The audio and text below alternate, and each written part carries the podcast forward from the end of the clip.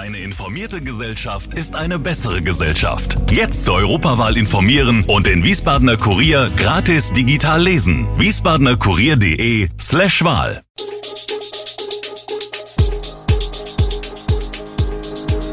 Gude, unser morgendliches News Update.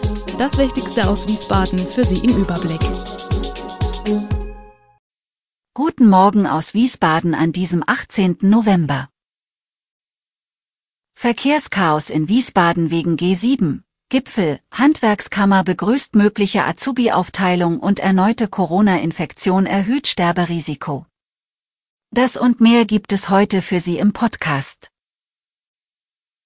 Wegen des G7, Gipfels im Kloster Eberbach im Rheingau kommt es in und um Wiesbaden wohl auch am Freitag zwischen 7 Uhr und 30 Minuten und 9 Uhr und 30 Minuten wieder zu größeren Verkehrsbehinderungen. Bereits am Donnerstagmorgen hatten Verkehrsteilnehmer keine guten Karten, wenn sie tiefer in das Wiesbadener Stadtgebiet fahren wollten.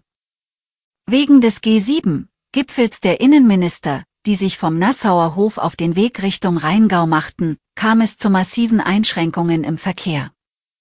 Leser berichteten, dass sie teilweise über eine Stunde auf dem ersten Ring standen oder fast zwei Stunden von den östlichen Vororten Richtung Innenstadt gebraucht hatten. Doch nicht nur im Wiesbadener Innenstadtbereich kam es zu langen Stehzeiten. Auch auf dem Weg Richtung Taunus oder in den Rheingau musste mit langen Fahrzeiten gerechnet werden. Verkehrsdezernent Andreas Kowol, Grüne, sagte, dass er äußerst unglücklich über die unzureichende Kommunikation des Landes sei, was die Verkehrsbehinderungen im morgendlichen Berufsverkehr betreffe. Beendet SW Verkehr sein Wasserstoffprojekt.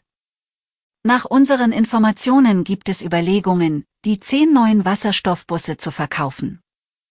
Vom Verkehrsdezernat und von dem kommunalen Verkehrsunternehmen wird dies nicht explizit bestätigt.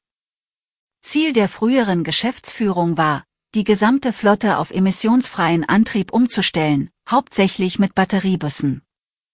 Zehn der Fahrzeuge gehören mittlerweile zum SW Fuhrpark. Immer wieder wurde aus der Belegschaft Kritik laut, dass die Busse wenig in Gebrauch seien. Vom Wiesbadener Verkehrsdezernat kommt weder Bestätigung noch Dementi. Ein Sprecher schreibt auf Anfrage, dass der negative Bürgerentscheid zur Citybahn die Rahmenbedingungen für SW-Verkehr erheblich verändert habe. Für einen wirtschaftlichen und komfortablen ÖPNV würden jetzt Busse mit erhöhter Kapazität benötigt. In Zukunft würden daher eher Gelenkbusse und eventuell Doppelgelenkbusse die Leistungsträger im Wiesbadener ÖPNV sein, die Bedeutung der Solobusse werde etwas zurückgehen. SW Verkehr müsse leider feststellen, dass der alten Geschäftsführung diese Kurskorrektur nicht gelungen sei, heißt es weiter.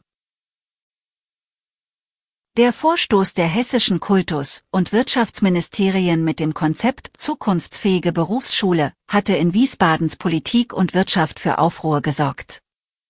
Wie berichtet, will das Land Fachrichtungen mit zu wenigen Berufsschülerinnen und Berufsschülern in regionalen Klassen oder Landesklassen konzentrieren und dabei gleichzeitig den ländlichen Raum stärken.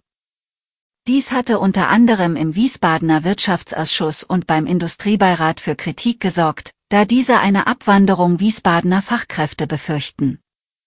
Nun hat die Handwerkskammer Wiesbaden Stellung bezogen. Es gehe darum, Klassen mit drei bis vier Schülern, die sowieso kaum zustande kommen würden, zu konzentrieren. Ziel sei es natürlich, keinen Berufsschulstandort in Wiesbaden zu verlieren, wenn überhaupt gehe es lediglich um einzelne Klassen, sagt HWK-Präsident Stefan Füll. Ein Wurststand am Hans-Römer-Platz? Warum nicht, findet der Schiersteiner Ortsbeirat. Fürs kommende Jahr könnte sich das Gremium einen solche vorstellen, hat aber einige Bedingungen, die erfüllt sein müssten. Die Öffnungszeiten müssten mit denen des Weinstands abgestimmt werden, meinen die Schiersteiner. Außerdem soll die Verwaltung ausschreiben und entscheiden, wer den Zuschlag bekommt. Vermeiden möchte man, dass durch das Angebot mehr Müll am Hans-Römer-Platz entsorgt werden muss. Ein solcher Stand müsste auch optisch zum Weinstand und zum Platz passen. Im Juni wird der Schiersteiner Ortsbeirat auf der Redbergsau tagen. Das Gremium will wissen, wie weit die Pläne gediehen sind, das Gelände in die Verwaltung des Grünflächenamts zu geben. Das Freizeitgelände könne eine Aufwertung sehr gut gebrauchen, am besten schon für die kommende Sommersaison. Dem Ortsbeirat liegt es am Herzen, die Existenz des Inselcafés zu retten und auch der Fähre Tamara mehr Fahrgäste zu bescheren. Wie lange gilt in Bussen und Bahnen noch eine Maskenpflicht? Im Nahverkehr können darüber die Bundesländer selbst entscheiden, und wenn es nach Bayern und Schleswig-Holstein geht, dann gilt dort die Pflicht nur noch wenige Wochen. Sofern sich die Corona-Lage nicht wieder verschärft. Beide wollen auch die anderen Länder von ihrem Vorstoß überzeugen, um eine möglichst einheitliche Regelung zu haben.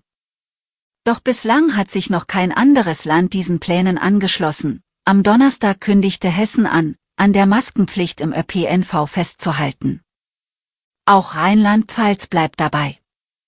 In den Bussen und Bahnen im Nahverkehr kämen die Menschen teilweise sehr eng zusammen, sagte Hessens Gesundheitsminister Kai Klose, Grüne, im Landtag. Ein Mund-Nase-Schutz biete eine gute Vorsorge vor einer Ansteckung mit dem Coronavirus, stelle aber einen verhältnismäßig geringen Eingriff in die Grundrechte dar. Daher gebe es keinen Anlass für eine Änderung der Maskenpflicht im ÖPNV. Die langfristigen Folgen einer Corona-Infektion sind bisher noch nicht vollständig erforscht. Schon länger bekannt sind Symptome von Long- und Post-Covid.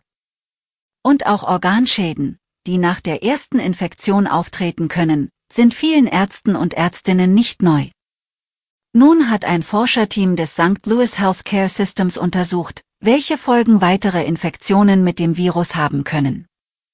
Den Ergebnissen der Studie zufolge sind Patienten, die erneut erkranken, deutlich größeren Risiken ausgesetzt. Im Vergleich zu jenen, die sich erst einmal mit Corona angesteckt hatten, würden erneut Infizierte häufiger versterben, häufiger hospitaliert und erlitten häufiger Erkrankungen, beispielsweise der Lunge, des Herz-Kreislauf-Systems und der Nieren, aber auch Muskel, Skelett und neurologische Erkrankungen. Die Analyse zeige zudem, dass die Risiken und Belastungen einer erneuten Infektion entsprechend der Anzahl der Infektionen stiegen. Und das unabhängig vom Impfstatus der Betroffenen. Alle Infos zu diesen Themen und noch viel mehr finden Sie stets aktuell auf wiesbadener-kurier.de. Gude Wiesbaden ist eine Produktion der VRM von Allgemeiner Zeitung, Wiesbadener Kurier, Echo Online und Mittelhessen.de. Redaktion und Produktion die NewsmanagerInnen der VRM. Ihr erreicht uns per Mail an audio.vrm.de.